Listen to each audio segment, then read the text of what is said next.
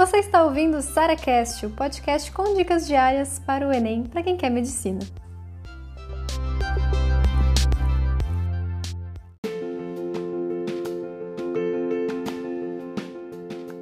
Como diminuir a ansiedade nas provas? Eu sei que você sabe matéria, mas quando chega lá na hora de dar um branco, você não consegue mais responder, a prova te deixa muito mal no dia anterior, no dia da prova, chegando lá e você sabe que o seu desempenho poderia ter sido muito melhor se você não tivesse sido vítima da ansiedade. Então, meu primeiro conselho aqui, como sempre, gente, não enfrentem essas coisas sozinhos. Existem profissionais maravilhosos da saúde mental que vão te ajudar a controlar a ansiedade, vão te ajudar a melhorar a sua relação com os estudos, com a prova. Então, como sempre, minha maior recomendação é: se você está sentindo isso, se está te atrapalhando nos estudos na prova, procure um profissional da saúde mental. Isso é muito importante. E eu vou falar aqui também para vocês algumas coisas que aconteceram comigo e como é que eu tentei melhorar isso, essa relação aí com os estudos e com as provas.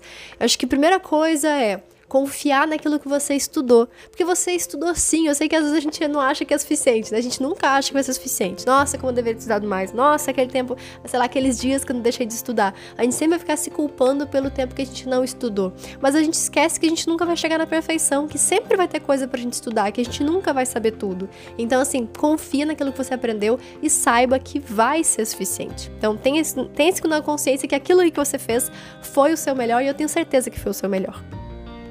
Então para de ficar se culpando o tempo todo pelo tempo que você deixou de estudar. Combinado?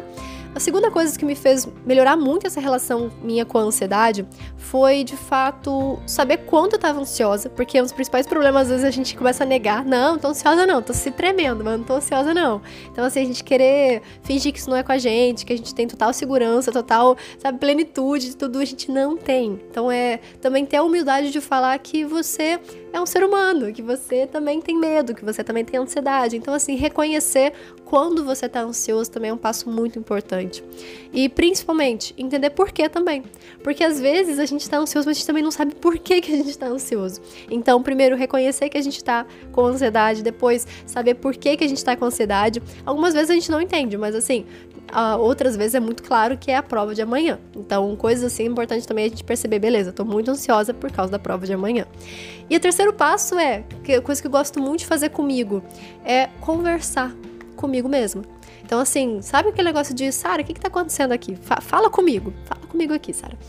Ah, eu tô preocupada porque eu acho que eu não consegui estudar tudo e tal. Então, a gente começa a propor soluções para isso. Então, assim, beleza, o que, que você pode fazer hoje, agora, para mudar isso? Porque às vezes a gente tem medo, tanto medo do futuro, tanto medo das coisas que vão lá pra frente, e a gente acaba esquecendo que o que vai mudar lá na frente é, é o agora, é o que a gente tá fazendo hoje para isso. Então eu sempre tento puxar para o que, que eu posso fazer para melhorar. Isso é muito bom, porque você para de ficar só se preocupando e colocando de fato em prática aquilo que você precisa. Então, coisas assim também eu tento muito, muito, muito, muito mesmo fazer esse exercício comigo, de reconhecer que eu tô ansiosa entender o porquê e tentar adotar alguma medida que vai melhorar isso no agora. Então, o que, que eu posso fazer agora para resolver isso, ou pelo menos para tentar é, melhorar esse futuro ali que eu tenho muito medo, seja uma nota ruim na prova, seja uma reprovação, seja alguma coisa nesse sentido, tá certo? E mais uma vez, amores, não tentem fazer isso sozinhos, especialmente quando isso já tá te, te incomodando muito e você sente que não tá mais dando conta sozinho, tá? Procurem ajuda sempre, sempre, sempre.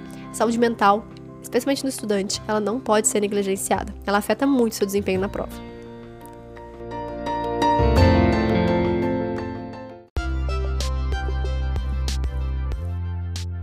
Você ouviu mais um SaraCast, o podcast com dicas diárias para o Enem.